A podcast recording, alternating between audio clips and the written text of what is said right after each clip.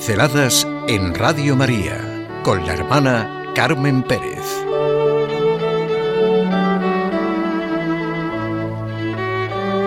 Ten ánimo y confianza. No es nada teórico, ni que recibamos un consejito más o menos consolador para salir del paso, como cuando a título de ayuda se nos dice, eso no es nada, mira hacia adelante. No, hablamos de algo mucho más íntimo, profundo y serio. Es nuestra vida personal. Vivir de verdad llenos de ánimo y confianza. Vivir con ánimo, ¿por qué? Y llenos de confianza en quién. Aquí está el quid de la cuestión, ¿verdad? Vivir con ánimo, ¿por qué? ¿Por qué? En esa situación, en este momento concreto en que me encuentro. Y llena de confianza en quién.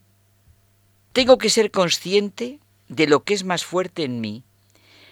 Es cierto, aunque no lo reconozcamos en público, que la referencia del mundo es uno mismo. Por eso la referencia del Señor es clara. Haced por los demás lo que queráis que se haga por vosotros. Tratad a los demás como queréis ser tratados. Amad a los demás como queréis ser amados. Comprended a los demás como queréis ser comprendidos.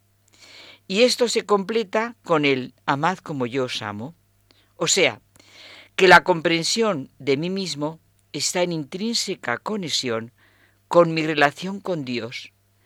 Aquí está mi veracidad, bien y libertad. Lo que realmente me salva y redime es saberme amado por Dios, perdonado por Él, redimido por Él, y así será un amor sano y seguro a uno mismo, porque quien no se ama a sí mismo, ¿cómo va a amar a los demás? El amor a uno mismo es la base para la comunión con Dios y con los demás. En este amor propio, en la buena o mala interpretación y vivencia de este amor a uno mismo, está la raíz de nuestra manera de estar en el mundo. Podríamos pensar en la diferencia entre lo que es un ángel y un demonio, la diferencia entre estar llenos de la confianza en Dios y vivir la propia naturaleza y condición en relación con Él, o estar llenos de uno mismo, encerrarse en un pobre sí mismo. La diferencia abismal entre humildad y orgullo, justicia y envidia, amor y odio, en síntesis, entre el servian de los ángeles y el no servian de los demonios, serviré, no serviré. Cada uno es esclavo de sí mismo en la medida en que se cree su único dueño. Cuando en nuestra vida ordinaria hablamos de amor propio, casi siempre lo decimos en un sentido negativo y peyorativo, lleno de orgullo, egoísmo, resentimiento, envidia, falsa y desviada seguridad en sí mismo. Ese amor propio, o este amor propio, vamos, tendría que llamarse de otra manera, y aunque suena muy fuerte, en realidad es más parecido al odio propio, porque es lo que más destroza a la persona en todas sus relaciones. Es tremendo lo que afirman los conocedores de la condición humana y que podemos ver todos en la vida. El odio adivina como el amor. Y un amor propio en el sentido peyorativo del que estamos hablando, en ese estar llenos de una falsa confianza y seguridad, puede ser lo más destructivo para uno mismo y para los demás.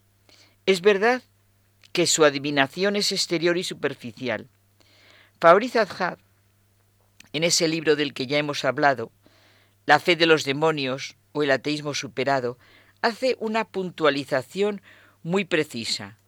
No hay como la madre para estar atenta a los menores males de su hijo, pero no hay como el asesino para gozar de los sufrimientos de la víctima.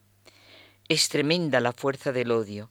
Todos hemos podido ver en la vida las persecuciones y asedios de los que puede ser víctima la persona. Es cierto que si nos amáramos como hijos redimidos por Dios, no podríamos odiar.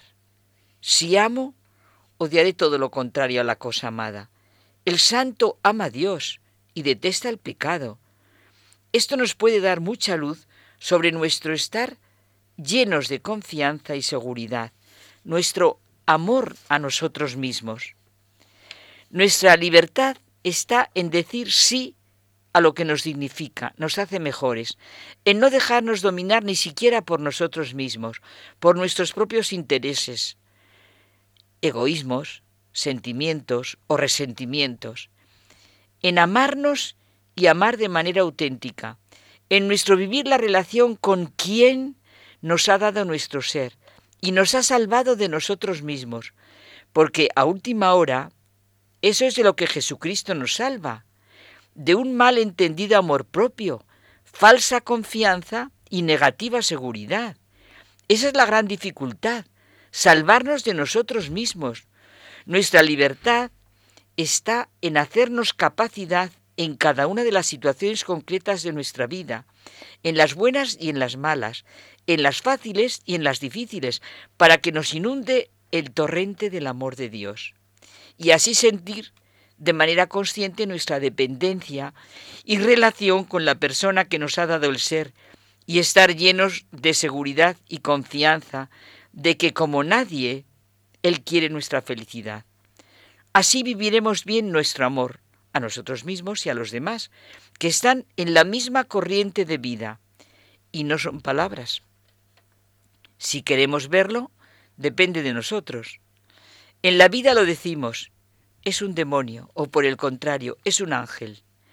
Pensemos en situaciones que hayamos experimentado esto en la vida, y si somos capaces, en lo que ha producido nuestro erróneo amor propio, orgullo, egoísmo, falsa confianza y seguridad, o por el contrario, una actitud en la que a pesar de las dificultades hemos querido la humildad, la justicia, el bien, la honradez, la veracidad, el servicio.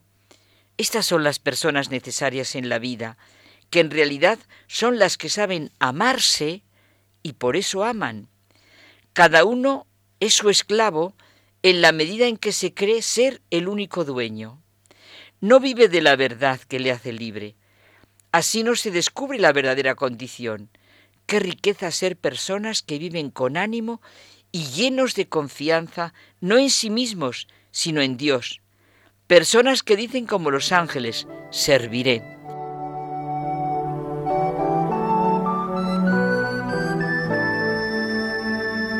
Pinceladas en Radio María con la hermana Carmen Pérez.